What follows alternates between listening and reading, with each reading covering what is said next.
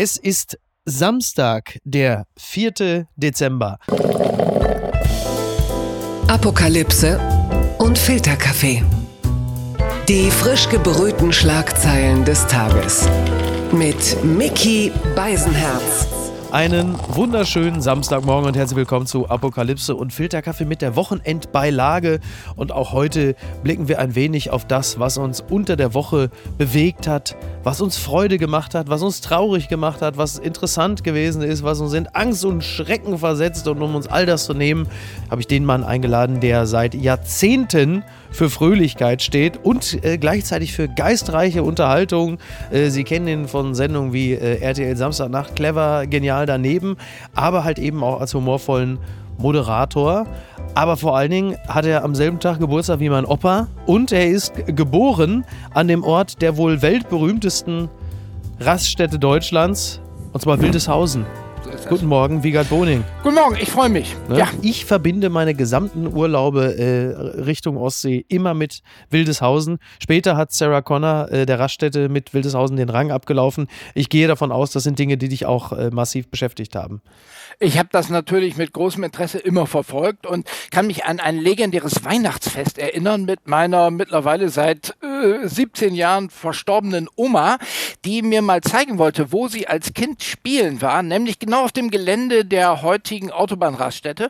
Und dann haben wir uns dort zum Gänseessen weihnachtlich angemeldet und wurden in einen Raum geführt mit ungefähr 150 Tischen, von denen ein einziger eingedeckt war, genau in der Mitte, für uns, wo wir dann Ach, ja die wunderbar. ganz verzerrten und uns dann ans Fenster stellten und sie erklärte, da und da habe ich damals mit meinen Schulkameradinnen gespielt. Ja, also ich verbinde noch ganz besondere Sachen. Ja. Ja, also das, das ist toll. Und das auf die Art und Weise kann man wahrscheinlich künftig auch wieder an Raststätten essen mit einem Tisch in einem Saal für 150 Tische, weil man muss ja Abstand halten. Das bringt uns unweigerlich zum Wort des Jahres 2021, das da heißt Wellenbrecher. Äh, trifft es auch deinen persönlichen Geschmack? Ich war ein kleines bisschen überrascht. Ich hätte auf Ampel getippt, jetzt mal so ganz spontan, Ja. weil der Wellenbrecher ja nur recht knapp äh, Begriffen wie dem Lockdown Light und so den Rang abnehmen konnte, als er denn entstand. Mhm. Aber es war wahrscheinlich ein erfolgreicher Versuch, die Sache ein bisschen positiver zu besetzen. Nicht Shutdown, Lockdown, das klingt ja gleich wie ein Knockdown. Und dann ist der Wellenbrecher, da hat man natürlich eher so Urlaubsfantasien und Assoziationen. Ach, hast du die noch? Oh, da bist du aber gut durch diese letzten Monate gekommen. Bei Wellenbrecher, da sehe ich halt doch die stürmische Atlantikküste bei Bordeaux oder so etwas zu, zunächst mal vor mir und denke immer noch nicht in erster Linie Wie ans schön. Virus. Das ist gut. Da, daran merkt man doch, dass du diese ganze Zeit doch einigermaßen unbeschadet und vergleichsweise wenig traumatisiert äh, durchgestanden hast. Ich sehe bei dem Wort Wellenbrecher einen äh, schulterzuckenden, kapitulierenden Armin Laschet mit diesem, ja, ich hab's doch gut gemeint, Blick. Also ich sehe, wir haben da sehr unterschiedliche äh, Perspektiven auf dieses Wort. Äh, Ich habe mich irgendwann innerlich dazu gezwungen, nicht mehr nur ausschließlich mich mit diesem Thema zu beschäftigen. Ja, finde ich, finde ich gut. Finde ich Ja. gut und äh, wir werden es äh, nicht ganz umschiffen können, aber einigermaßen. Das bringt mich so ein bisschen zur, zur Rede von Angela Merkel, die gestern natürlich dann sagte, also man soll als Deutscher freudig im Herzen bleiben und sie erwähnte halt eben ein Wort, das auch in diese Liste hätte reinkommen müssen und zwar das wirklich fürchterliche Wort Brennglas und als sie da stand, sagt, ja, also diese Zeit ist wie ein Brennglas, da dachte ich, um Gottes Willen, muss das denn auch sein und deshalb kommen wir hierzu. Die Schlagzeile des Tages. Zapfenstreich für Merkel, Abschied mit Fackeln und Schlagern. So schreibt es die FAZ. Du hast es wahrscheinlich als Fan der äh, nunmehr Ex-Kanzlerin vermutlich geguckt. Ja. Nehme ich an, den Zapfenstreich, die Bundeswehr, die Big Band. Nicht nur als Merkel-Fan, ich habe das auch als äh, Fernsehinteressierter mir angeschaut, weil ich dort sofort ein brauchbares Fernsehformat der Zukunft vermutete. Ja. Und zwar, also für Live-Musikfernsehen, da gibt's ja die dollsten Sachen, Taratata, äh, in den 80ern in Frankreich schon, äh, die Hitgiganten vor 20 Jahren bei Sat 1. natürlich, Ja, natürlich. und der große Zapfenstreich könnte in die Fußstapfen dieser verdienten Formate treten, so wie Voice of Germany. Was ist das schon gegen den großen Zapfenstreich? Ja. Man nehme einen Prominenten, der seine Lieblingslieder militärisch interpretieren lässt. Und das war der gelungene Einstand. Das war der Pilot.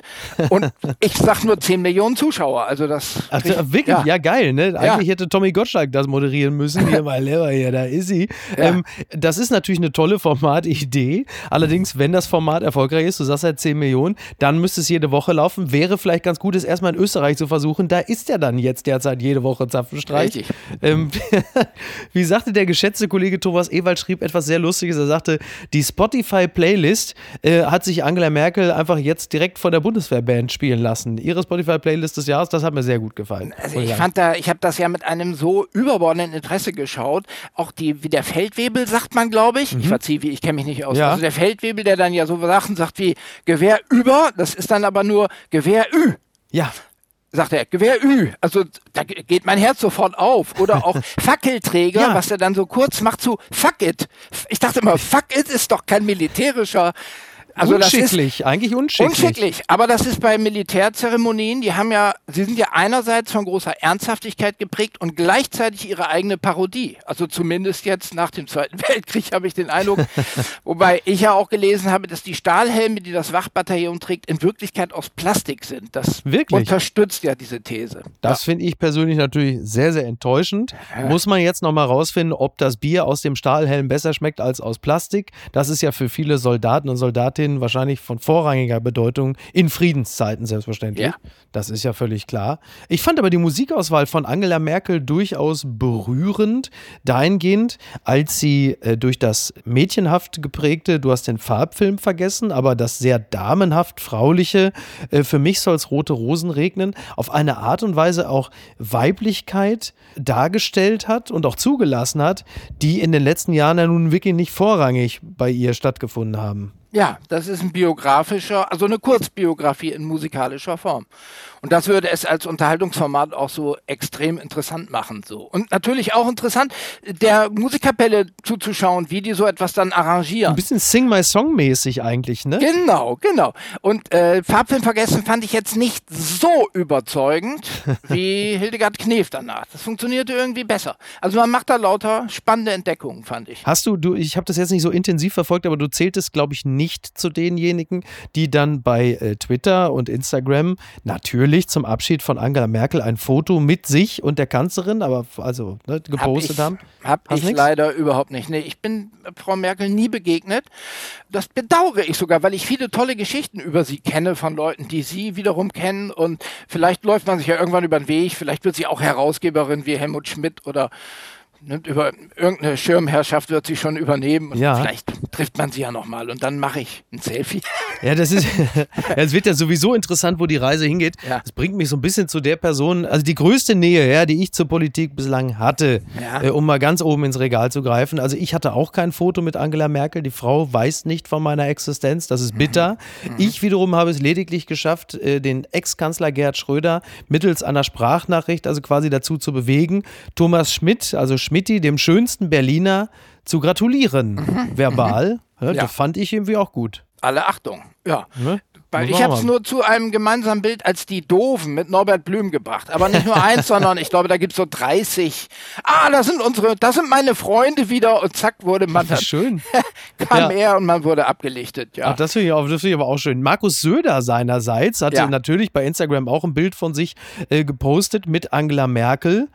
Und hat, man hat ja nun selber Einfluss auf die Bildauswahl. Er hat eine Bilderserie gepostet, er und Merkel, gibt ja mehrere. Mhm. Das erste Foto, was aber direkt beim Durchscrollen auftaucht, das war er, vermutlich so in seinen, naja, in seinen späten 30ern. Und neben ihm Angela Merkel, die aus einem Maßkrug trinkt. Und es ist ein wahnsinnig unvorteilhaftes Foto ja. von ihr. So, und das ist natürlich eine Gemeinheit, zu der nur Söder in der Form fähig ist. Genau, weil man als neutraler Beobachter ja annehmen könnte, dass das einfach die chronologische Reihenfolge ist. Also das früheste Richtig. Bild ist das erste, das, was man sich da anschaut. Ja. Aber wir wissen natürlich, dass Markus Söder ein sehr, sehr intelligenter Zeitgenosse ist, ja. der auf jetzt auf reine Chronologie, das ist ihm nicht pfiffig genug. Ja. Auf den anderen Bildern übrigens zeigt er der Kanzlerin eigentlich regelmäßig, wo es lang geht. Das ist klar. Schauen Sie, ja, da geht es lang. Frau Kanzlerin. Ja. War mir eine Freude, äh, Das, eigentlich hat sie ihm ja gedient, ja. muss man sagen.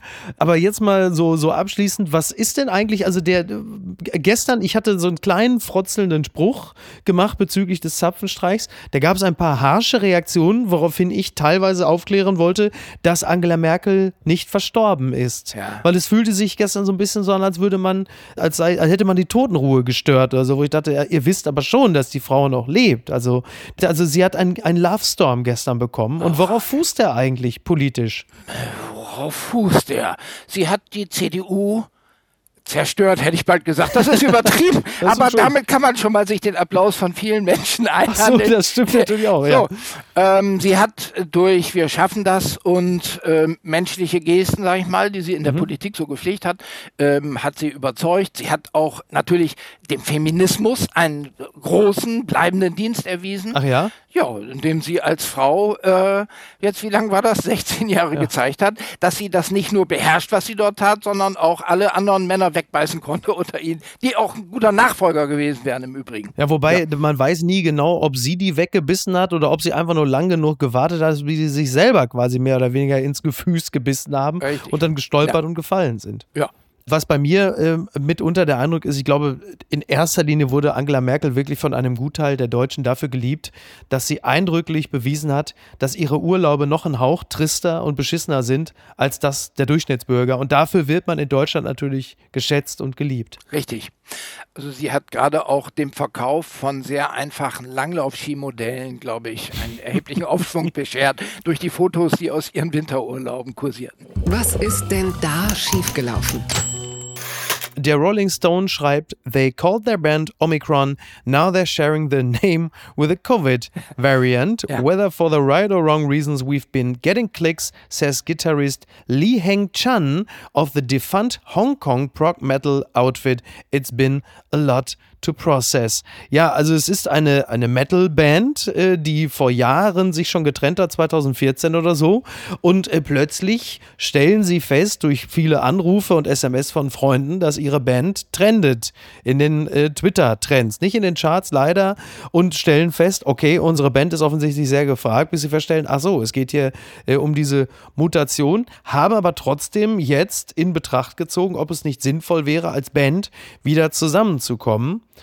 wenngleich sie noch nicht ganz im Klaren darüber sich sind, ob es jetzt äh, geschmackvoll ist, äh, auf diesem Ticket dann auch ihre Erfolge zu feiern oder ob man sich dann doch nochmal umbenennt. Da sind sie sich noch nicht so ganz im Klaren. Außerdem wohnen sie alle auch nicht mehr in Hongkong, sondern sind über den halben Globus verstreut, dass sie sagen, wir müssten uns dann zum Proben und Spielen in, irgendwo in der Mitte treffen, vielleicht in äh, Russland oder in der Mongolei. Naja. Ja, ist natürlich eine super Sache. Es gibt Bands wie Rammstein, also da war die Katastrophe erst und dann folgte die dazu passende Musikkapelle. Ja. Also bei Omikron war es umgekehrt, aber sie stehen damit nicht ganz allein. Also ich habe mal ein bisschen recherchiert heute Nachmittag. Es gibt noch mehr Bands, die Omikron heißen, die aber jetzt ein bisschen zu spät waren mit der Idee, das zu PR-Zwecken auch mal bekannt zu machen. Und dann gibt es auch einen legendären Klassiker des Hardbops, Kenny Clark Quintett und auch Paul Chambers hat es gespielt, Omikron als Jazzstück. Und auch von Paolo Conte gibt es ein Stück Omikron. Ja, also ich wusste gar nicht, nicht um die Existenz dieses angeblich 15. Buchstabens des griechischen Alphabetes und habe mich jetzt belehren lassen, dass das in der Musik ja. schon immer eine überragende Bedeutung zu haben scheint. ja, man muss jetzt mal gucken, was im Alphabet sonst noch so los ist. Also alle Bands, die jetzt irgendwie sich nach dem 16. bis 20. Alphabet äh, aus dem Griechischen benannt haben, haben da eine relativ realistische Chance, dass ihre Band auch bald trendet, wenn das Ganze so weitergeht. Das ist ja schon mal klasse, oder? Ja, es gab ja früher auch Delta Airlines, ich weiß gar ja. nicht, sind die pleite? Also die sind aber schon vorher pleite gewesen, oder ist das das oder ich weiß gar nicht, wie es denn gerade geht. Ich müsste jetzt mit, äh, mit Niki, mit meiner Frau mal darüber sprechen. Ich glaube, Delta gibt es noch. Die, doch, die sind, glaube ich, ich weiß nicht, wie es denen gerade geht, aber. Sie haben vielleicht eine kleine Chance, wenn Omikron jetzt endgültig durchsetzt. Sonst sehe ich weiterhin schwarz, wie für alle anderen Fluggesellschaften auch im Grunde. Äh, derzeit ist es ja wohl so, also den, den genauen Stand der Dinge kennen wir nicht. Also es ist jetzt freitags abends. Es kann also sein, dass äh, es schon wieder völlig neue Erkenntnisse gibt ja. über diese Variante. Es kann auch sein, dass Österreich jetzt schon wieder drei neue Bundeskanzler Bundeskanzler hat. Man weiß das nicht genau, äh, wenn diese Folge ausgestrahlt wird. Die letzte Information, die ich hatte, war, dass äh, ein BioNTech-Chef gesagt hat, dass vermutlich ein neuer Impfstoff nötig sein wird. Da sage ich natürlich als konsumkritischer Mensch, aber, aber, ist der Chef von BioNTech da eine so neutrale Instanz, die das jetzt äh, nüchtern und sachlich beurteilen kann? Naja, ne? ist ja immer schwierig in so einer Pandemie. Irgendwem müssen wir uns anvertrauen. Ja, das ist richtig kostet für uns ja auch nicht, sage ich jetzt mal sehr kurzsichtig betrachtet. Stimmt, ja. ja. Ähm, man muss sich jetzt einfach mal ein paar Wochen gedulden. Ich glaube, zwei Wochen hieß es. Ja. Vor, vor ja, einer Woche. Richtig. Also jetzt noch eine Woche, glaube ich, und dann wissen wir Bescheid. äh, Gucken wir mal. Ja, langfristig bin ich total optimistisch, weil die Evolution ja dazu führen wird, dass diese Varianten immer leichter Verbreitung finden werden und mhm. immer ansteckender sind, aber gleichzeitig auch immer mildere Verläufe zeitigen, weil so ein Virus hat ja nichts davon, wenn der Wirt 1, 2, 3 umgelegt wird. Ja. Also das macht ja keinen Sinn. Ja, eben. Also darauf hoffen wir alle. Diese Variante, also die Variante von der Variante, dass sie nämlich milder ist, ist ja auch noch nicht so ganz vom Tisch. Ja. Äh, was den Impfstoff angeht, ich weiß noch damals, als der Chef von BioNTech sagte, aber Freunde, vermutlich wird eine Boosterimpfung nötig sein. Und auch schon damals habe ich kritisch drauf geblickt und habe gesagt, na, wenn es da nicht mal nur darum geht, Impfstoff zu verkaufen und siehe da, es war bitter nötig, dass wir geboostert werden. Gut, ich gebe zu, ich, äh, naja. Ja, das Faszinierende an der ganzen Pandemie ist ja der rapide Lernprozess, den wir alle da hinter uns bringen. Ja. Also auch hier, ich glaube, diese erste, zwischen der ersten und der zweiten Bemerkung des BioNTech-Chefs liegen, glaube ich, so zweieinhalb Tage oder so mhm. etwas. Und äh, so habe auch ich zum Beispiel meine Einstellung zur Impfpflicht ja radikal gewandelt, binnen Stunden mit Blick auf die Zahlen. so, und damit stand ich auch nicht ganz allein. Also es geht einfach ja, zügig vorwärts. Ja. Das ist richtig. Ja, aber das stimmt. Also die Lernkurve ist oft sehr steil, im besten Falle. Also ja. was das Thema Impfpflicht angeht, klar, da gibt es natürlich sehr viele Politiker, die sich zuvorderst eigentlich einen Vorwurf, wenn überhaupt, gefallen lassen müssen. Und zwar der, dass man nicht zu apodiktisch an so Sachen rangehen darf und nicht zu früh Dinge ausschließen oder ankündigen sollte. Das ist eigentlich das Einzige, wo, wo ich sage, da sollte man künftig dann doch die Lehren draus ziehen. Ansonsten ist gegen Erkenntnisgewinn und eine gewisse Flexibilität ohne zu starre Ideologie. Dagegen ist ja nun erstmal überhaupt nichts äh, einzuwenden, meines Geschmacks. Also Freiheit ist ja übrigens auch die Freiheit, sich veränderten äh, Gegebenheiten anzupassen, anstatt äh, starr darin zu verharren. Das ist ja sogar ein Motto der neuen, der designierten Bundesregierung, die lernende Regierung. Das finde ich natürlich ungemein schlau, weil es einerseits sowieso sympathisch ist ja. und zum anderen auch, weil man sich dadurch in den ersten Monaten Monaten wunderbare Fehler erlauben kann. und dann, wir haben ja immer gesagt, wir lernen, wir sind halt noch nicht so weit. Also wie, wie dieses Schild ich, in so Betrieben, ich, ich lerne ja. noch. Ne? So ich lerne noch, Kevin, genau. ich lerne noch. Ja, ja das ist gut. Mhm. Aber es ist schon wirklich spannend. Also ich, ähm, und dann haben wir das Thema Corona für heute auch wahrscheinlich gleich durch. Aber ich finde es sehr spannend, wie man selber auch natürlich die neuen Erkenntnisse adaptiert. Also noch vor, vor wenigen, da muss man sagen, Monaten war man natürlich doppelt geimpft und äh, safe, also doppelt und dreifach. Sätze im Taxi wie, äh, ich bin geimpft geimpft, äh, sie können die Maske abnehmen. Mhm. Da hat man dann im Zweifel auch gesagt, ja, stimmt, hast du recht, ja, sicher. Ja. Um nur relativ kurz jetzt schon als dreifach geimpfter irgendwo in einem Fitnessstudio, wenn jemand sagt, äh, du musst die Maske nicht tragen, wir haben mit 2G die anzugucken, als hätten sie nicht alle, sondern ja. du tickst wohl nicht mehr richtig. Also man ist da dann doch irgendwie ähm, im besten Falle äh, dann doch nochmal in der Lage, sich sehr schnell auf veränderte Gegebenheiten einzustellen und vielleicht einfach auch äh, zu überleben. Ne? Impfskeptiker ist auch eine aussterbende Spezies, wie man immer wieder feststellt. Ich hoffe. ich hoffe, es gibt auch noch den einen oder anderen, aber die Zahl nimmt ab, habe ich den Eindruck. Genau. Unterm Radar. Markus Lanz verfolgt heiße Spur. Sensationscomeback von Andrea Nahles als Ministerin.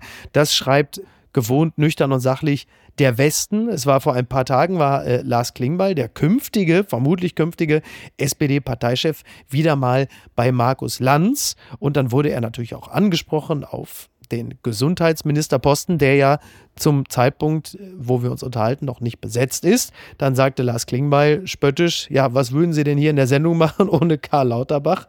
So, und äh, plötzlich kam das Thema auf, dass äh, womöglich Andrea Nahles nicht nur ein Comeback feiern könnte, sondern auch Gesundheitsministerin werden könnte. Und äh, da muss ich sagen, also Andrea Nahles ist ja nach dem Urteil aller sach- und fachkundigen Leute eine sehr gute Ministerin gewesen, die fraktionsübergreifend immer einen guten Ton hatte, was ja nun sehr wichtig ist, um Dinge umzusetzen. Sie war als Parteivorsitzender der SPD jetzt nicht so richtig glücklich, Stichwort Pipi Langstrumpf und Co. Aber wäre natürlich eine fähige Ministerin. Nur muss es denn ausgerechnet der Posten der Gesundheitsministerin sein? Das kannst du der Öffentlichkeit doch gar nicht vermitteln. Dann ist sie plötzlich der Supervillain, äh, der dem heiligen äh, St. Harvard, also da den Job als Gesundheitsminister wegnimmt. Äh, so kann man doch nicht den Wiedereinstieg in die Politik gestalten. Das kann die SPD ihr nicht antun. Ja, nun ist das ja so, das Timing ist ja perfekt. Sie hat da jetzt die letzten drei Jahre in der Eifel zugebracht und war weg in der Corona-Zeit. Das ist, sie hat sich also noch nicht verbrannt wie der eine oder andere. Sie hat keine Spaß spanischen Wolten hinter sich bringen müssen und kann jetzt also ganz frisch sich mit dem Thema beschäftigen. Sie ist in der Bevölkerung bekannt, also man kann nicht sagen, dass sie völlig unbeschriebenes Blatt, eine Anfängerin ist. Vielleicht gibt es den einen oder anderen, der gewisse Zweifel hätte. Franz Müntefering fällt mir ein, aber das ist auf jeden Fall eine charmante Lösung nicht weniger charmant als Peter Tschentscher, aber auch. Also sie ist ja nicht die Einzige, die in diesem Personalkarussell sich um die Mittelachse dreht momentan. Nee, das ist richtig. Äh, sie könnte ja tatsächlich auch vielleicht einfach Arbeitsministerin werden. Oder ja. so, ne? Das kann ja auch durchaus sein. Und das äh, Amt des Gesundheitsministers muss aber nicht zwingend an Karl Lauterbach gehen, der ja im Allgemeinen als äh, sehr sperrig gilt innerhalb der SPD-Fraktion, nicht als klassischer Teamplayer, was aber bei jemandem, der so ein Nerd ist in dem Sinne, wahrscheinlich auch nicht zu erwarten war. Er spielt halt dieses klassische Politspiel selten mit. Er, er denkt nicht sehr strategisch, sondern in diesem Falle wahrscheinlich sehr zielorientiert. Aber das strategische Denken ist natürlich äh, sehr wichtig. Und eines darf man auch nicht vergessen: Es gab ja nun auch mal die Wahl zum SPD-Parteivorsitzenden. Und da hat Karl Lauterbach in 23 Regionalkonferenzen immer wieder darauf hingewiesen, dass Olaf Scholz äh, nun jetzt kein besonders aufrechter Sozialdemokrat ist und deswegen als Parteivorsitzender nicht geeignet ist. Und dieser Olaf Scholz müsste dann ja jetzt sagen, pass auf Karl, du hast zwar 23 Mal gesagt, ich tauge nichts, aber ich mache dich trotzdem zum Gesundheitsminister. Komm, schwamm drüber. Ja, das wäre natürlich ein Akt der Großherzigkeit, für den man aber auf der anderen Seite als Revanche einfordern könnte, dass man sich an eine Kabinettslinie hält. Mhm. So, weil das ist ja immer das Gegenargument, das ich jetzt so in der Hör zu und anderen Zeitungen gelesen habe, dass man Karl Lauterbach unterstellt, dass er zu sehr der Wahrheit verpflichtet wäre. Also, oh. gemeint, dass er sich also. Also ich kann äh, ganz schlecht lügen, also da bin ich gar nicht so geil.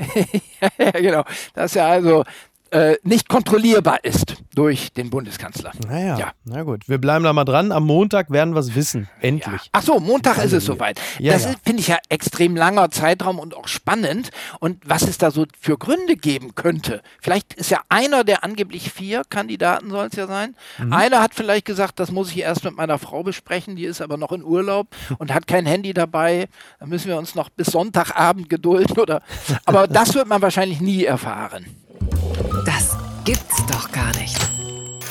Die Washington Post schreibt, One in three people around the world have never used the internet. A UN report estimates around 37% of the world's population, or 2.9 billion people, have still never used the internet, and most of them live in developing countries, according to an estimate from an UN Agency for Information.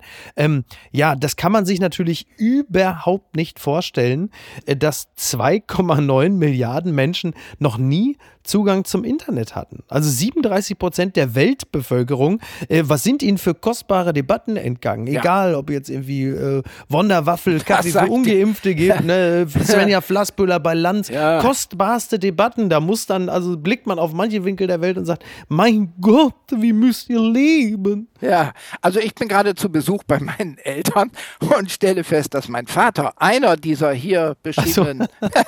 Sohn ist. Der war wirklich noch nie im Internet. Ich habe habe ihn heute Nachmittag noch gefragt, warst du eigentlich schon mal im Internet? Er schüttelt mit dem Kopf, was soll ich da? Und ja, also wenn man den einen oder anderen Tag sich auch mit Twitter beschäftigt hat, kann man ihm ja auch nur zustimmen, ist ja klar. Ja, ja, klar. Also dann hat im Grunde genommen dein Vater sich da, äh, ist das immer noch Wildeshausen, ist das richtig? es ist Oldenburg mittlerweile, aber es könnte sein, dass es die eine oder andere Gegend gibt, zu der auch Wildeshausen gehört, ja. wo jetzt die Internetverbindung nicht so stark ist, also wo der Ärger den Nutzen auch überwiegen könnte, ja. wenn das WLAN immer zusammenstürzt oder so. Nee, ich sage das, weil dann in Oldenburg, in Teilen Oldenburgs dann ein, ein Hauch von Jemen, Niger oder Mosambik halt eben aufkommt und das ist ja in gewisser Hinsicht ja auch Richtig. Also exotisch, ja. möchte ich mal fast sagen. Aber es ist natürlich, die Hintergründe sind ja klar. Also, dass das natürlich es extrem strukturschwache Regionen der Welt sind, die natürlich noch ganz andere Probleme haben, die dem Ganzen erstmal zugrunde liegen, wie halt eben der Mangel beispielsweise an Elektrizität. So, andererseits muss man sagen, äh, sollten die Strukturen geschaffen werden und es passiert wie in, ich weiß gar nicht, ob es was Burma, glaube ich, Myanmar oder so, dass äh, Mark Zuckerberg denen das Internet mit Facebook vorinstalliert bringt, dann hast du plötzlich gleich einen, äh, einen Völkermord an den Hacken. Ist also auch nicht unbedingt immer die A-Lösung. Mhm. Mhm. Ist richtig. was sagt man dazu? Ne? Was sagt zu. man dazu? Ja, ja, was soll man dazu sagen? Ja, ja, ist richtig. Ja, in 0,3 Sekunden von Oldenburg zum äh, Völkermord, das ist auch wirklich eine Kurve, äh, die gibt es in der Form auch nur so hier. Ob man die immer so nehmen muss, weiß ich nicht. Ja. Aber wir, jetzt waren wir ja gerade schon in Oldenburg, jetzt gehen wir mal zurück ins Tecklenburger Land. Ja. Ganz weit vorne. Karl Josef Laumann, der letzte seiner Art. Das schreibt die Zeit. Ja, und sie schreiben über den ehemaligen Maschinenschlosser Karl Josef Laumann. Er ist der einzige deutsche Spitzenpolitiker mit Hauptschulabschluss. Seine Partei, die CDU, streitet verbissen, wie sie aus der Krise kommt. Laumann hätte da ein paar Ideen. Es ist wirklich ein wunderbares Porträt von Karl Josef Laumann, dem CDU-Gesundheitsminister Nordrhein-Westfalens. Ja. Ein langes, sehr, sehr liebevoll gestaltetes Porträt. Und es gibt unter anderem eine ähm, es ist ja klassisches journalistisches Handwerk. Erzähl am Anfang erstmal eine Anekdote, die im Grunde genommen alles erzählt und so auch in diesem Text. Da geht die ganze Geschichte nämlich los mit einem Gerücht über Karl Josef Laumann, das erzähle ich kurz. Laumann, einer der wichtigsten Minister in Nordrhein-Westfalen ist, aber aus einer einfachen Bauernfamilie stammt, kauft sich jeden Sommer zwei Schweine. Er hält sie in seinem Garten und behandelt sie gut. Er häckselt ihnen Maiskolben, kocht Kartoffelschalen, füttert sie von Hand. Will Laumann die Schweine schlachten, greift er auf eine gewiefte Taktik zurück, um die Tiere nicht unter Stress zu setzen, was die Qualität des Fleisches beeinträchtigen würde. Verabreicht er ihnen einen besonderen Leckerbissen, er füttert sie mit Schokolade, er wartet, bis sie vor lauter Zucker ganz selig sind. Dann schneidet er ihnen die Kehle durch. Und du denkst, okay, jetzt ja. bin ich wach. Ja, also, also toll. Äh, was das politisch über Karl Josef Laumann verraten soll, ja. weiß ich soll nicht. Soll aber nicht stimmen. Ja. So erzählt, ja, das, genau, es soll nicht, es soll, er selber genau, sagt, er selber sagt, das stimmt, stimmt nicht. Ja. Angeblich gelogen. Aber ich habe das auch gelesen der spielt ja in Birchte, das Tecklenburger Land, das ist ja eine wunderbare Gegend. Birchte, ja. Und ich kann nur sagen, ich glaube, dir geht so ähnlich. Ich bin ganz klar Fan von diesem Mann und wünschte mir, dass er eine noch gewichtigere Rolle spielt in der CDU. Ja. Die, also ich, Na absolut, er ist ja großer Sozialpolitiker. Genau. Er ist ja, ja, großer Sozialpolitiker. Er hat ja nun auch gesagt, dass diese Partei im Laufe der Jahre den Hang zum Sozialen äh, total verloren hat und äh, ja. äh, das in dem Text, also er ist natürlich äh, tiefgläubiger Christ, aber er bekleidet dort auch unter anderem eigentlich ein paar tief sozialdemokratische Positionen, unter anderem halt eben auch so ganz einfache Dinge wie, dass man sich das kleine Häuschen noch leisten muss. So, weil wer kein Haus hat, der hat doch keine Heimat, der geht doch nicht nach der Feuerwehr, ne? Oder sonst was. Genau. So, und ja, das, das, ist schon, äh, das, das ist schon irgendwie alles ähm, sehr handfest, aber auf eine gute Art und Weise. Und dann ist seine Persönlichkeit halt ist, äh, etwas Besonderes. Ich meine, ja. das ist natürlich ein bisschen lustig, wenn man tatsächlich feststellt, dass es keinen weiteren Politiker gibt mit Hauptschulabschluss.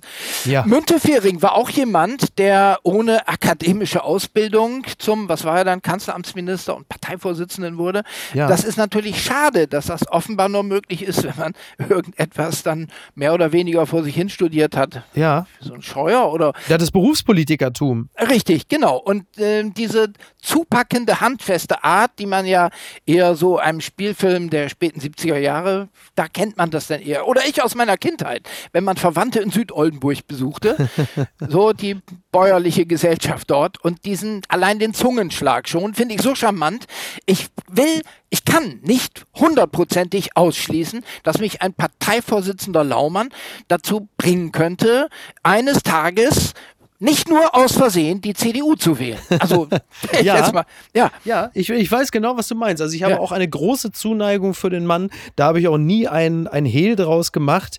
Ich liebe ja seine handfeste Art. Ich meine, seine Entscheidungen als Gesundheitsminister in NRW waren jetzt auch nicht immer äh, geprägt von Feinsinn und Weitsicht. Das muss man der Fairness halber auch mal dazu sagen. Ja. Aber ich, ich liebe ihn natürlich für Sätze, äh, als es jetzt äh, um das Impfen ging und er sagte, ja, da müssen die äh, Ärzte, müssen dann jetzt auch mal am Samstag nicht äh, auf dem Golfplatz, sondern müssen wir noch ein bisschen mehr impfen. Meinst du, und das ist jetzt meine kühne These, Ja. meinst du vielleicht sogar Karl-Josef Laumann hat höchstpersönlich Omikron nach Südafrika verschifft, dass die ganzen Ärzte ihren Golfurlaub in Südafrika abbrechen mussten, um rechtzeitig zu impfen, wieder zurück.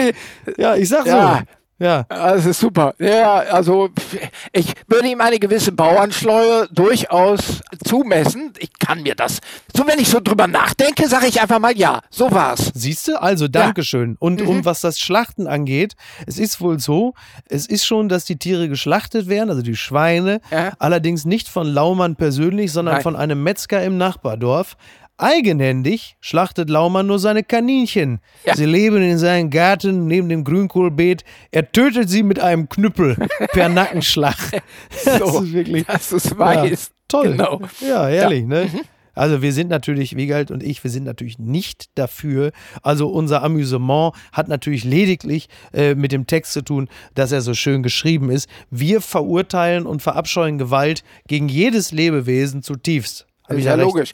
Ja, Aber apropos, hast du ein Foto mit Laumann denn mal machen können? Du Ja, hast kein. Selfie mit Angela Merkel. Siehst du? Stimmt, Siehst du hast recht. Da bist Ja. du privilegiert jetzt. Und Ja, dann kennst ihn du ja ihn ja auch persönlich. Also Ja, ja, ja. das ist doch ein feiner Kerl. Oder willst du mich jetzt desillusionieren? Nein, überhaupt nicht. Ganz im Ja. Gegenteil. Er ist wirklich ein feiner Kerl. Ich äh, mag den wirklich sehr gern und ich habe ein Foto, wie ich neben ihm stehe, hier der in Düsseldorf, der im Amt sitzt äh, und er hat eine Vitrine voller Trecker. Also das ist doch wohl Ja. wieder Beste, oder? Und wenn es da eines Tages dann auch um 20.15 Uhr im zweiten deutschen Fernsehen den großen Zapfenstreich für ihn gäbe, da Oh. würde ich auch mit großer Begeisterung zuschauen. Und mich Würde mich freuen. nur wundern, wenn er sich plötzlich was von DJ Khaled oder DMX wünschen würde. Das wäre Ja. dann natürlich dann nochmal. Das ist richtig. Naja. Nee, ist wahrscheinlich, wir feiern durch bis morgen früh oder so. Papala Paparazzi. Markus Söder, Tochter Gloria Sophie Burkhardt, spricht über ihre Kindheit. Die Gala hat jetzt äh, Markus Söders älteste uneheliche, oh Gott, oh Gott, Tochter äh, ins Visier genommen. Eine sehr attraktive junge Frau, die auch modelt mit ihren 22 Jahren. Und sie ist jetzt auf dem Cover des Magazins Max. Und äh, die Tochter von Markus Söder stammt aus der früheren Beziehung des Politikers zu Ulrike Burkhardt. Ja, und äh, die Tochter äußert sich da und sagt unter anderem, dass sie die meiste Zeit der Kindheit überwiegend bei der Mutter verbracht habe. Zitat, mein Vater hatte nicht so viel Zeit. Das äh, konnte man damals in einem äh, sehr gemeinen Text in der Welt auch alles lesen, wie es dann zu dieser Verbindung und der Tochter kam. Man lernte sich auf einer Sonnenbank kennen und ähm, Söder war dann jetzt nicht der engagierteste Vater, was aber irgendwie auch naheliegend ist. Du bist aufstrebender Politiker in der Christsozialen Union.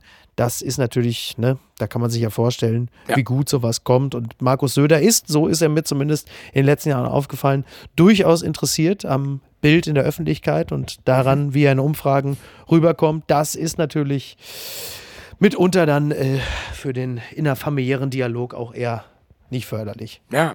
Ich habe mir heute das Instagram-Profil von, wie heißt sie? Ähm, Gloria, Sophie, Gloria, Gloria Glo- Sophie. Gloria Sophie. Habe ich mir angeschaut. Ja, man kann da aber jetzt aufgrund des Instagram-Profils nicht so Mhm. tiefe, tiefgehende Aussagen machen, außer dass sie natürlich vortrefflich aussieht und man ihr viel Glück wünscht auf ihrem weiteren Lebensweg und speziell auch äh, in ihrer Laufbahn als Model. So. Ja, ne, Ja, sie ist aber auch in der Jungen sagen. Union. Ne? Also sie ist schon jetzt auch, also sie gehört zur Jungen Union und steht, Zitat, hinter vielen Entscheidungen. Aha. Ich habe dieses Profil mir ab und zu auch mal angeguckt, Ja. als sie noch nicht so sehr in der Öffentlichkeit war. Ja. Und äh, da passierte natürlich das, was vielen Kindern von Politikern äh, passiert, dass sie natürlich die Entscheidung, Schrägstrich Verfehlung äh, der Eltern mit ausbaden müssen. Also diese Kommentarleisten waren äh, teilweise voll von dem üblichen Hass, den Ja. es immer gibt, wenn junge Frauen im Netz zu sehen sind. Das Ja. ist ja normal.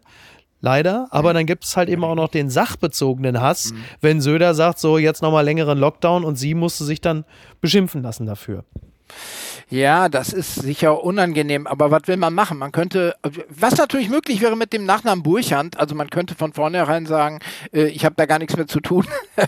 nee, das ist schlecht, dann kann man schon Ja, so. zurückführen, wer der Vater ist, sondern dann müsste man äh, von vornherein sagen, äh, ich lege keinen Wert darauf, dass da eine Beziehung gezogen wird zu meinem Vater. Mhm. Ja, Wäre denkbar, aber so radikal geht eben doch kaum jemand vor. das ist, Ja, äh, das und ist dann wahr. kann man nur durch spezielle Qualitäten, durch noch mehr Einsatz, durch noch mehr Pünktlichkeit am Set die Auftraggeber überzeugen, sodass man dann am Ende eine Karriere trotz der Bürde des Vaters macht. Ich stell mir das nicht so leicht vor. Ja, jetzt, jetzt ist ja auch nicht so ganz raus, inwieweit äh, die Nicht-Kanzlerschaft von Markus Söder sich jetzt positiv oder negativ auf ihr Schaffen auswirkt. Markus Söder wiederum wird derzeit im Großraum München ja auch nicht mehr als der absolute Strahlemann. Du lebst, Ja. du lebst ja in München. Ja. Äh, von daher kannst du ja vielleicht uns mal ein Stimmungsbild geben. Und stimmt das, was die Süddeutsche über ihn schreibt, wenn sie ihn nennen Kraftprotz ohne Kraft? Ja, ich meine, die kraftvolle Darstellung, an der er sich erfolgreich probiert hat während der ersten Hälfte der Pandemie oder im letzten Jahr, die kippte dann ja, nachdem er versuchte, Kanzlerkandidat zu werden und das nicht klappte, womit dann ja auch sein immer wieder mantrahaft vorgetragener Satz, mein Platz ist in Bayern, furchtbar unglaubwürdig wurde.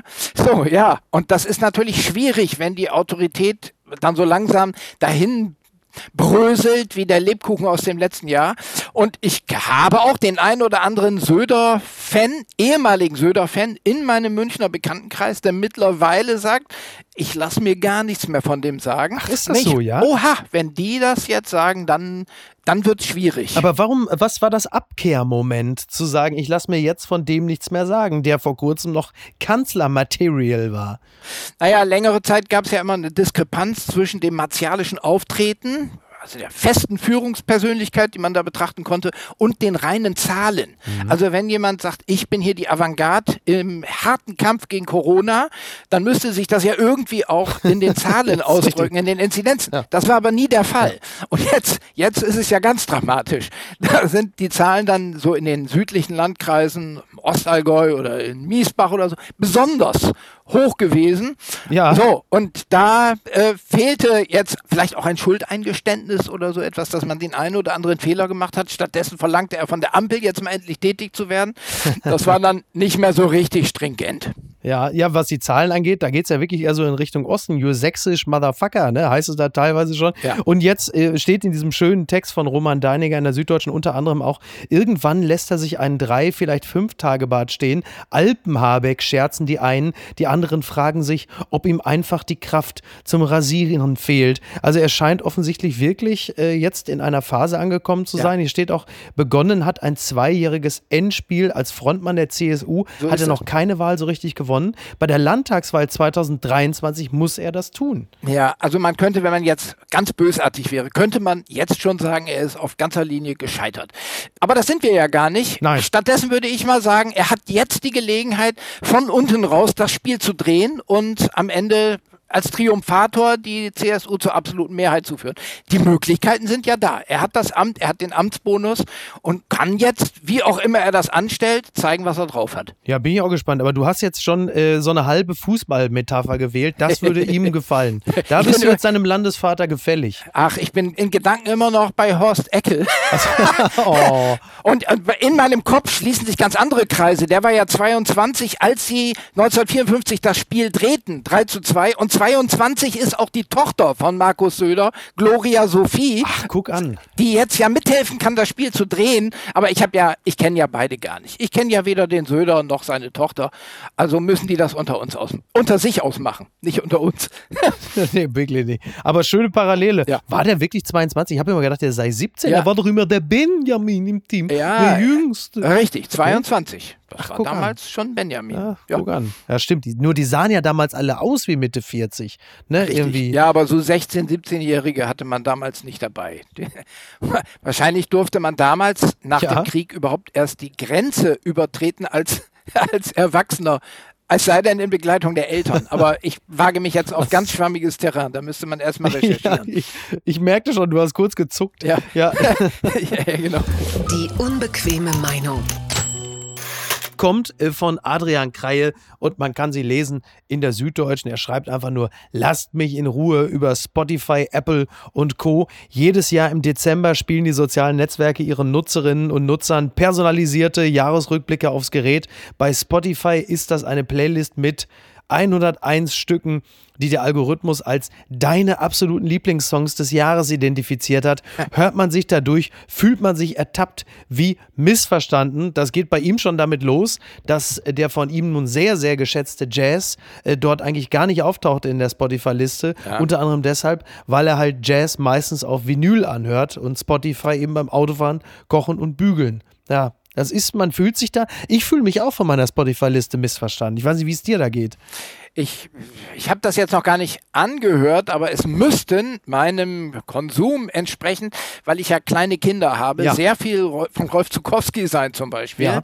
Dann gewisse Dinge, die ich zu Recherchezwecken mir dort anhöre, wie Omikron Paulo Conte. So, ja, das hat aber ja mit meinem persönlichen Geschmack überhaupt nichts zu tun. In der Tat, da stößt KI an gewisse Grenzen. Ja, also Kreie schreibt, bei Spotify geht es zunächst über die Musik tief in die Psyche. So ein Jahresrückblick ist also eine gute Gelegenheit, sich mal mit sich selbst zu beschäftigen. Man erkennt nun zunächst sofort, was man schon wusste. Der Algorithmus ist ein Idiot. Genau. So ähnlich äh, habe ich das auch empfunden. Also bei mir ist es halt eben so, es gibt mehrere Faktoren, die eine äh, präsentable Spotify-Liste Ängste verhindern. Zunächst einmal ist der Anteil von Hörspielen bei mir extrem hoch, weil ich zum Einschlafen immer sowas höre wie TKKG, drei Fragezeichen oder Jan Tenner.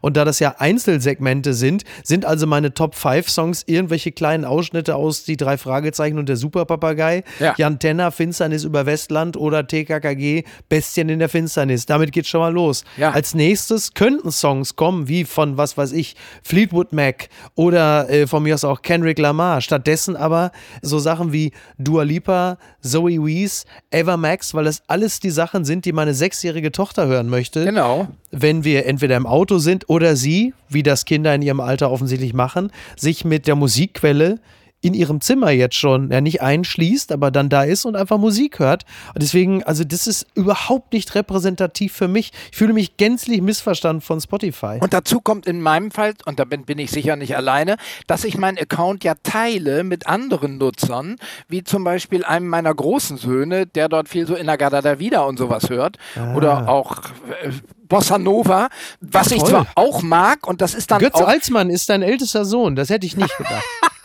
Das wäre eine Sensation, wenn das jetzt rauskäme. Ja, ja aber es wäre eher umgekehrt. Vielleicht ist es egal. Ja, vermutlich. Ja, vermutlich. Und ja, also die, das ist grundsätzlich gar keine so uncharmante Idee, was die da machen. Das ist ja bei Facebook und so, machen mhm. die das ja auch schon immer. Aber es führt jetzt zu nicht allzu viel. Das sind wahrscheinlich so Social Media Leute, die dort angeworben wurden und die müssen sich jetzt auch was ausdenken in der Entwicklungsabteilung Klar. und dann gucken die sich das bei anderen sozialen Netzwerken ab. Ja, und nach ein paar Jahren werden sie auch wieder gefeuert und dann kommen andere Leute, die sich da irgendwas ausdenken. Genau. Selbstverständlich. Ja, ja, Die, die halten sich kaum länger als die Songs bei Spotify. Naja, ja. in erster Linie geht es natürlich da auch um die Auswertung äh, von Daten und wir, die wir so zeigefreudig sind, wir sind natürlich auch gerne bereit, auch diese privaten äh, Dinge äh, in die Öffentlichkeit zu tragen. Es ist ja so, ähm, es gibt das sogenannte Real-Time Context Targeting, weil Spotify anhand von Playlisten nicht nur weiß, welche Laune die Nutzerinnen und Nutzer haben, sondern auch, was sie gerade treiben, können Werbekunden noch genauer Anzeigen ausspielen. Wenn man zum Beispiel weiß, dass eine eine Nutzerin gerade ihr Workout beendet hat, ist sie vielleicht für ein Erfischungsgetränk zu haben. So, naja, das ist also, das kommt jetzt als nächstes. Man weiß natürlich auch, je nachdem, welche Musik da gerade gespielt wurde, traurig oder upbeat oder so,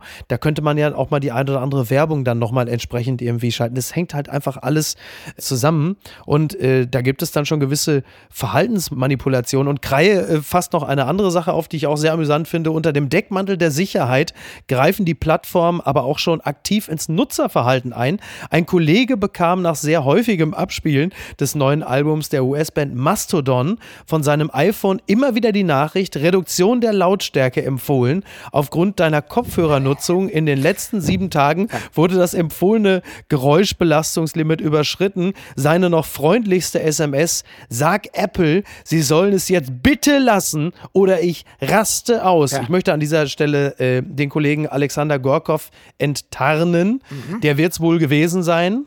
Nicht? Ja. Tja, äh, wollen wir das eigentlich? Wollen wir, dass das Telefon da so in unsere Gewohnheiten eingreift? Ja, das wird noch ganz andere, in ganz andere Regionen vorschreiten. Also der nächste Schritt ist dann, dass das Telefon automatisch anhand deines Kalenders einen Termin beim HNO-Arzt ausmacht, um dir ein Hörgerät anzupassen, ah. wenn du nicht nach kurzer Zeit bereits reagierst, indem du die Gesamtlautstärke verringerst. Gewinner des Tages ist Sylvester Stallone oder vielmehr noch die Stadt Hagen. Ja. In eben dieser müsste Stallone äh, nämlich gerade gewesen sein. Also jetzt, wo wir gerade reden, am Freitagabend ist Sylvester Stallone in Hagen und die Westfalenpost schreibt Stallone in Hagen. Er kommt als Künstler, nicht als Rocky. Und natürlich auch mit äh, dem Linienflieger, natürlich nicht, sondern mit der Privatmaschine. Er hat dort eine Ausstellung im Osthausmuseum, eine Werkschau mit 50 seiner meist großformatigen Ölgemälde Gemälde. Und für die Mitarbeiter des Osthaus-Museums ist es nicht leicht in diesen Tagen. Ein Fan nach dem anderen ruft an. Jeder will Stallones größter Anhänger sein. Sie hätten alle Filme von ihm gesehen. Sie hätten seinen Namen und die seiner Kinohelden und Filme auf den Arm tätowiert. Es wird aber wohl kaum möglich sein, seine angesichtig zu werden, beziehungsweise ihn zu umarmen. Aber Stallone ist ein äh, großer Maler und ein leidenschaftlicher Aussteller seiner Werke. Ich habe das das erste Mal noch Ende der 80er Jahre gehört, mhm. dass er ein großer Kunstsammler ist. Das wurde mir damals von einem Sammlerkollegen erzählt, ja. äh, dass er an seinem Kiefer in großer, in großer Anzahl ist jetzt übertrieben, aber dass er an seinem Kiefer auch bei sich zu Hause hat. Ja. Und später erst habe ich erfahren, dass er eben selber auch Maler war, Kunstmaler, mhm. bevor seine Schauspielerkarriere begann. Ja. So, und dass er jetzt wieder als Maler die, die Öffentlichkeit sucht und sie in Hagen dann auch findet. Und der Blick auf die Bilder, ja, was soll ich sagen? Am ehesten unter seinen Rollen erkennt man dort einen gewissen Rambo. Also es sind große, breite, ja. virile Pinselstriche Fläche, die man dort sieht, auf großformatigen Bildern, kraftvolle Aussagen, wie so eine Art an seinem Kiefer in bunt und jetzt mal super. Also, also eine plattere, platter hat man noch nie über Kunst reden hören. Aber so in diese Richtung geht's. Und ich könnte mir durchaus vorstellen, wenn mich der Weg in den nächsten Wochen nach Hagen treibt, ja. dass ich mir das mal anschaue. Das interessiert mich sehr. Ich glaube, dass hinter Rambo und Rocky ein sehr feinsinniger, interessanter Charakter steckt, der sich auch in diesen Bildern ablesen Das ist er ja tatsächlich. Ja. Ist ja wirklich, also er gilt ja nun als Mann mit einem hohen IQ. Äh, den habe ich persönlich niemals messen können. Aber ja, was man natürlich. Aber, ja. ja, mit IQ ist ja immer so eine Sache. Ja, ja das stimmt.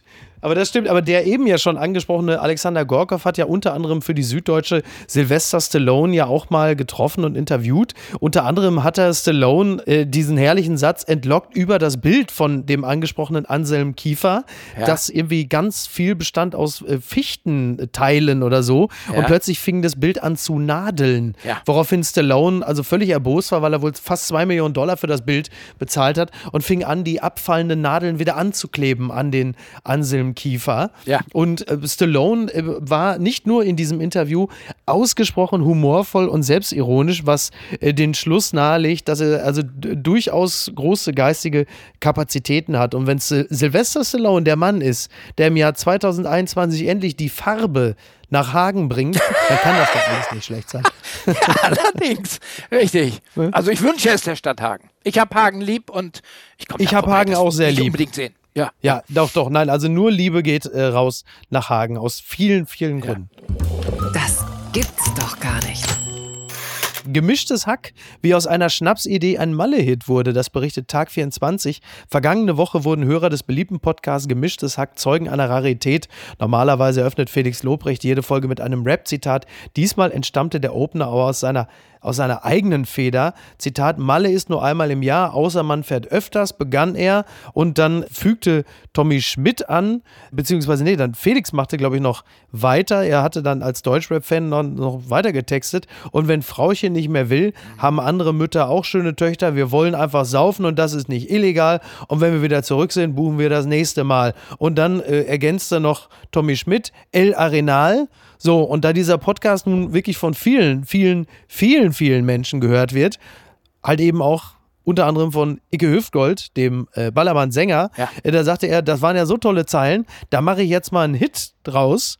Und nach dicke Titten Kartoffelsalat entstand jetzt, also unter Zuhilfenahme von Icke Hüftgold, äh, entstand jetzt ein Malle-Hit. Ja. Ein Song, der da heißt, unten kommt die Gurke rein. Also Tommy Schmidt und Felix Lobrecht haben zusammen mit Icke Hüftgold in seinem Studio rumgebastelt und haben einen Ballermann-Hit geschaffen. Toll. Die Sacknähte featuring Icke Hüftgold, so heißt das Ganze, ja. ist auf allen Streaming-Plattformen verfügbar.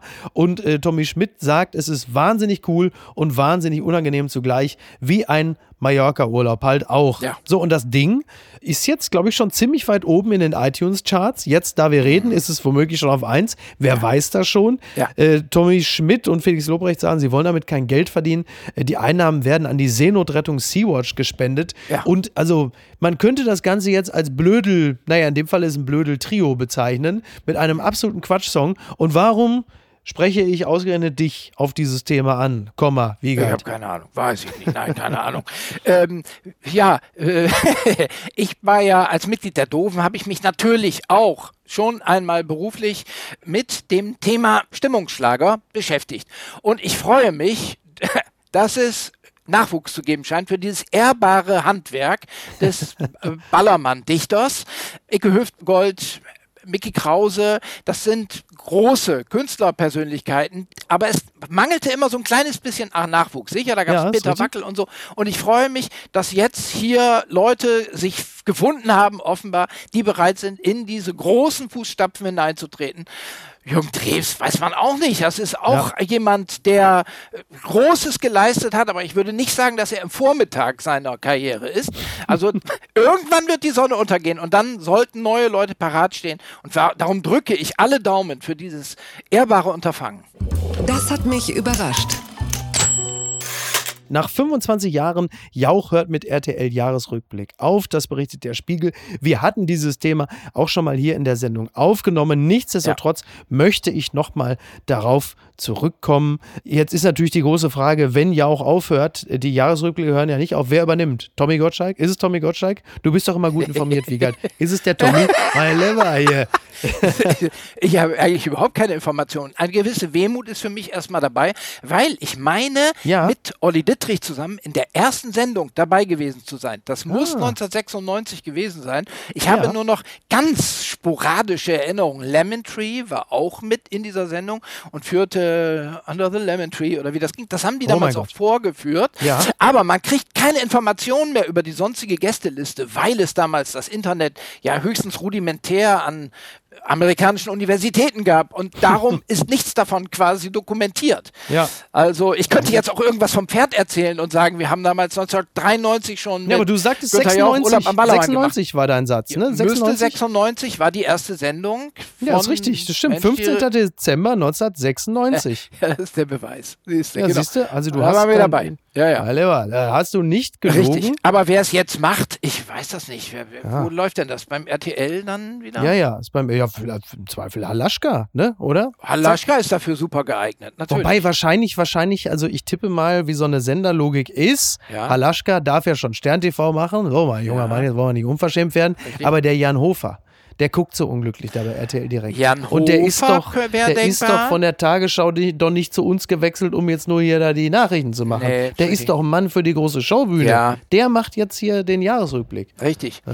Andererseits Halaschka, der macht doch in letzter Zeit auch häufiger diese 5, 7, 17 Stunden langen Spezialsendungen. Ja. Also er wird schon auf größere Formate hintrainiert. Ja, ist ja auch ein guter Mann.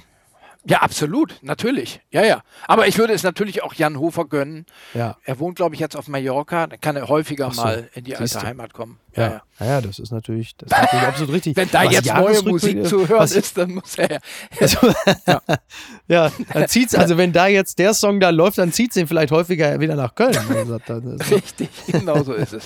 Aber was diese Jahresrückblicke angeht, äh, da ist es ja so, die, die sind ja nun immer zu einer gewissen Zeit des Jahres. Die kommen ja meistens Anfang Dezember, Ja. teilweise schon Ende November. Ja. Da habe ich ja immer so den kleinen Kritikpunkt oder auch die kleine Mahnung an so manch einen Prominenten. Tut euch selbst den Gefallen, sterbt rechtzeitig, Ja. nicht, äh, nicht Mitte Dezember sterben. Richtig. Wenn du ein großer Prominenter in Deutschland bist, der für einen Jahresrückblick und einen allgemeinen, also einen trauerumflorten Beitrag in Frage kommt, tu dir selbst den Gefallen, stirb nicht erst am 15. Dezember. Da sind Absolut. die Jahresrückblicke durch. Ja. Die Liste der Verstorbenen des Jahres wurden dann in einem gefühlvollen Beitrag in Schwarz-Weiß abgehandelt. Du warst nicht dabei, bist aber Ja. zu früh gestorben dann, um ein Jahr später dann noch in den Jahresrückblick aufgenommen Ganz zu werden. Ja. Das sind Schicksale, da redet ja keiner drüber. Ein gewisser Trost besteht vielleicht darin, dass wenn du denn tot bist, dich darüber auch nicht mehr allzu sehr ärgerst, dass du Das dort nicht mehr auftauchst. Also das ist der kleine Trost. Ja. Äh, ansonsten ja im Corona-Zeitalter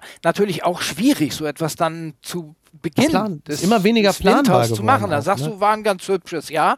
Ja. Aber man lernt ja jetzt im Coroneum, dass es hinten raus ganz bitter werden kann. Das ist Und richtig. der ganze Charakter des Jahres sich im, in den letzten Wochen nochmal dramatisch ändert. Also das, vielleicht hat Jauch deswegen auch aufgehört, weil er erkannt hat, Achtung, Achtung, ganz vermintes Terrain, diese Ja. Art Sendung, da bin ich zu schlau für, das mache ich nicht mehr, weil Mhm. das sind Fettnäpfe, die will ich, da will ich nicht drin versinken. Ja, man geht nicht mehr mit diesem äh, Gefühl äh, aus einer Sendung, Schrägstrich auch aus einem Jahr raus. Ja, Ja. das war nichts, aber nächstes Jahr. Der Zahn wurde uns nun wirklich gezogen, oder? Äh, ist richtig, ja.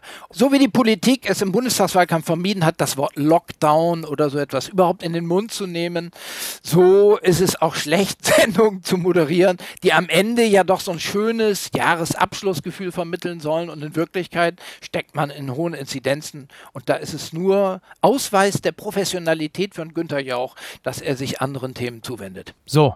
Und im Grunde genommen gibt es ja kein äh, schöneres Ende, keinen versöhnlicheren Schluss, kein hoffnungsvolleres Bild als eben dieses, äh, um dann die Leute aus der heutigen Episode zu entlassen. Wiegald, wir hatten kein gutes Internet, wir haben es aber trotzdem mit Bravour geschafft. Äh, es hat mir sehr viel Freude gemacht, mit dir zu reden und ich würde mich sehr freuen, wenn du demnächst mal wieder bei uns zu Gast wärst. Sehr gerne, vielleicht dann mit noch schlechterem Internet. Das ist, ich bin ja, ich habe so, eine, so einen Hang zum Ausdauersport und stelle gerade fest, das ist wie so ein, wie so ein Marathon auf besonders nassem Boden. Das macht, macht mir Spaß. Also Ja. beim nächsten Mal gehen, vielleicht nimm's gleich in Oldenburg auf oder so. Dann. Naja, wir bemühen uns, wir, du weißt, wir sind in Deutschland. Äh, Ja. ist, auch hier ist ein Hauch von äh, Mosambik äh, in diversen Stellen zu verzeichnen. Wir arbeiten daran, aber äh, solange der Inhalt äh, besser ist als das Internet, über das er vermittelt wurde, dann sind wir ja schon ganz happy. Wiegald, ich danke dir ganz herzlich. Freue mich, wenn du das nächste Mal wieder zu Gast bist. Ich Lass es auch. dir gut gehen, bleib heiter, aber da mache ich mir bei dir ja sowieso gar keine Sorgen. Und ne, tu dir selbst einen Gefallen, stirb jetzt nicht innerhalb der nächsten drei Wochen. Stirb im äh, Februar, wenn du es unbedingt für richtig erachtest, aber nicht jetzt. Ich tue alles. Schönes Wochenende allerseits. Dankeschön, dir auch. Tschüss. Mach's gut. Tschüss. Ciao. Apokalypse und Filtercafé ist eine Studio Bummens Produktion mit freundlicher Unterstützung der Florida Entertainment. Redaktion Niki Hassania. Produktion Laura Pohl. Ton und Schnitt Niki Franking. Neue Episoden gibt es jede Woche montags, mittwochs und freitags, überall, wo es Podcasts gibt. Stimme der Vernunft und unerreicht gute Sprecherin der Rubriken Bettina Rust.